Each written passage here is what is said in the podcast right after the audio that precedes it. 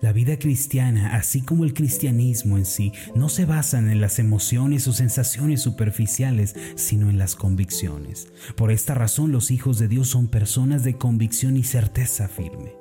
Nuestra convicción es el Dios de la Biblia, quien es un Dios de amor, un Dios bueno y un Dios que da descanso y paz en el alma. Como cristianos debemos aprender a desarrollar las convicciones de la palabra de Dios en nuestro corazón para que lleguemos a tener una vida fuerte espiritualmente hablando. Así como un árbol necesita las raíces, el creyente necesita tener convicción. La Biblia nos advierte que el hombre de doble ánimo es inconstante en todos sus caminos. El doble ánimo es indecisión. Quien no tiene convicción tambalea. Por lo tanto, abracemos nuevas convicciones en Dios.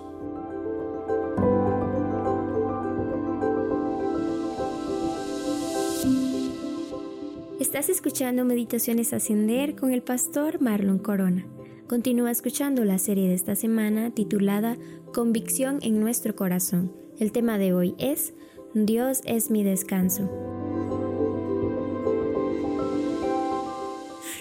De Éxodo, el cual nos relata la historia del pueblo de Israel en el desierto, encontramos una historia triste y muy amarga. Cierto día la voz de Dios habló a Moisés y le dijo que era momento de entrar en la tierra prometida, la cual él había jurado que le daría a los patriarcas Abraham, Isaac y Jacob. Para Israel había llegado el momento de dejar el desierto y encaminarse a lo que Dios tenía preparado para ellos. Ciertamente la tierra de Canaán era una tierra buena, fértil, fructífera, en donde abundaban la leche y la miel. Sin embargo, Dios le dijo a Israel que no iría con ellos, sino que enviaría un ángel que fuera delante del pueblo, el cual abriría camino y pelearía por ellos hasta darles la victoria sobre sus enemigos. El relato se encuentra en Éxodo 33, 1 al 3 y dice de esta forma. Jehová dijo a Moisés, Anda, sube de aquí tú y el pueblo que sacaste de la tierra de Egipto, a la tierra de la cual juré a Abraham, Isaac y Jacob, diciendo, A tu descendencia la daré. Y yo enviaré delante de ti el ángel y echaré fuera al cananeo, al amorreo, al eteo, al fereceo, al eveo y al jebuseo, a la tierra que fluye leche y miel pero yo no subiré en medio de ti, porque eres un pueblo de dura cerviz, no sea que te consuma en el camino.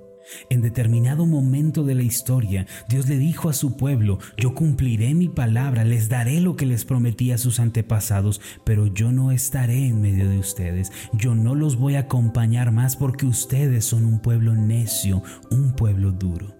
Las palabras que los israelitas escucharon aquel día estremecieron sus corazones al punto de hacerlos desfallecer. Lo que el pueblo escuchó en ese día triste y gris fue que debido a sus pecados, a la dureza de corazón y a cómo Dios ve el pecado, la presencia de Dios ya no estaría en medio de ellos. Se les dijo que siguieran el camino, sí, que entraran en la tierra de la promesa, que el ángel iría delante de ellos, pero Dios ya no estaría más en medio de su pueblo aquel Dios que descendió para abrirles el mar rojo, el Dios que puso fin a sus enemigos con brazo fuerte, el Dios que los alimentaba, este Dios poderoso y eterno, ya no estaría más en medio de ellos. Esto fue lo que hizo que ellos se llenaran de desesperación y que desfallecieran. Fueron estas palabras las que quebrantaron sus corazones, yo no subiré en medio de ti.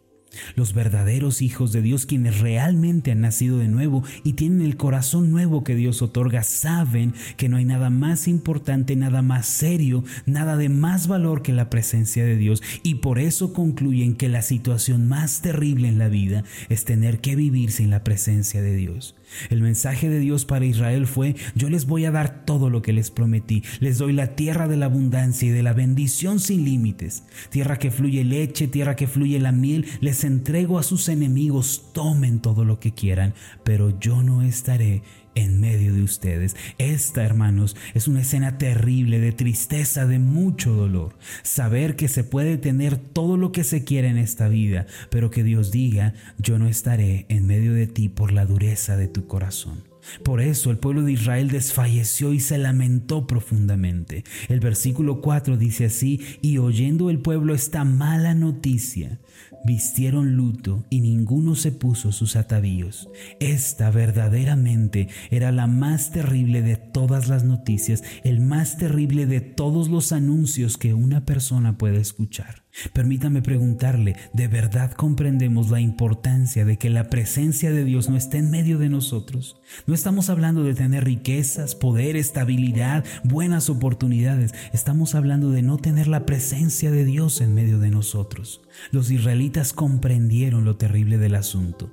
Por eso se vistieron de luto como si se tratara de un funeral. ¿Qué puede ser peor que la presencia de Dios le sea retirada a un pueblo? ¿Qué puede ser más terrible que tener todas las que se pueden soñar, el poder, la fama que todos buscan, pero no tener a Dios? Esto fue lo que movió a Moisés a ir delante de Dios.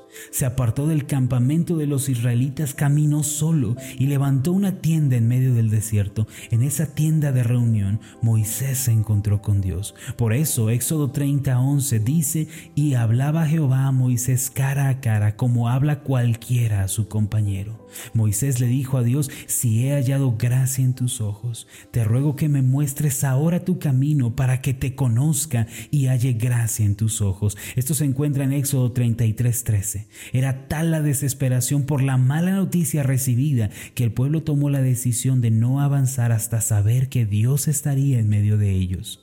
Entonces la palabra de Dios vino a Moisés por segunda vez, pero en esta ocasión para darle una convicción invaluable. El Señor le dijo en el versículo 14, mi presencia irá contigo y te daré descanso. En el versículo 15, y Moisés respondió, si tu presencia no ha de ir conmigo, no nos saques de aquí. Quienes son realmente hijos de Dios saben y reconocen que ningún bien, ningún éxito ni ninguna gloria tienen valor si Dios no está con ellos. La presencia de Dios es la que da descanso verdaderamente. No son las riquezas, ni el poder, ni la fama lo que satisface al hombre, sino solamente Dios. El Salmo 42, versículo 1 dice así, como el siervo brama por las corrientes de las aguas, así clama por ti, oh Dios, el alma mía.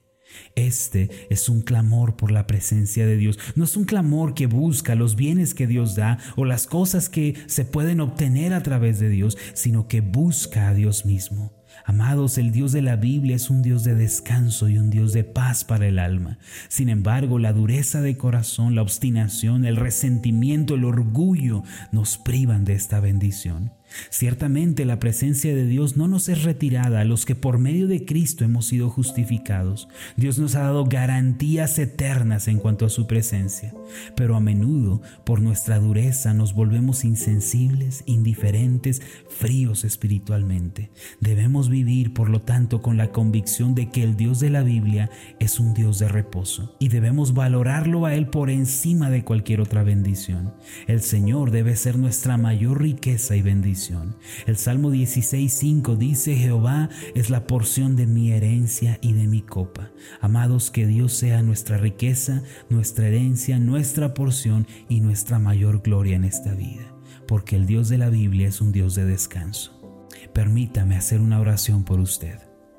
Amado Dios y Padre Celestial, leemos con pesar aquella historia en donde le dijiste a Israel que ya no subirías en medio de ellos por causa de la dureza de su corazón, que tu presencia ya no iba a estar en medio de ellos. Qué lamentable es cuando tenemos todo lo que se puede pedir, pero tu presencia no está con nosotros. Yo oro en el nombre de Jesús por cada uno de mis hermanos, que ellos puedan ser movidos al arrepentimiento, a la fe, al quebranto, a la humildad para depender de ti que toda dureza de corazón, toda dureza de mente sea disipada de sus vidas. Sobre todas las cosas queremos tu presencia, pues en ella hay descanso para nosotros. Señor, que esta sea nuestra convicción, que en tu presencia hay descanso para nuestras almas.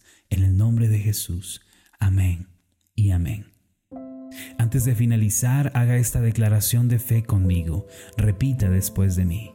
Dios es mi reposo y mi paz. Su presencia va conmigo y me da descanso. Esta es mi convicción. Amén.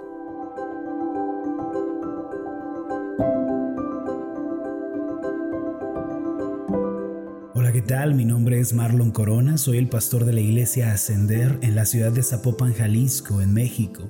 Le agradezco mucho por haberme seguido con esta meditación. Mi oración siempre es que usted sea prosperado en todas las cosas y goce de una buena salud así como prospera en su alma.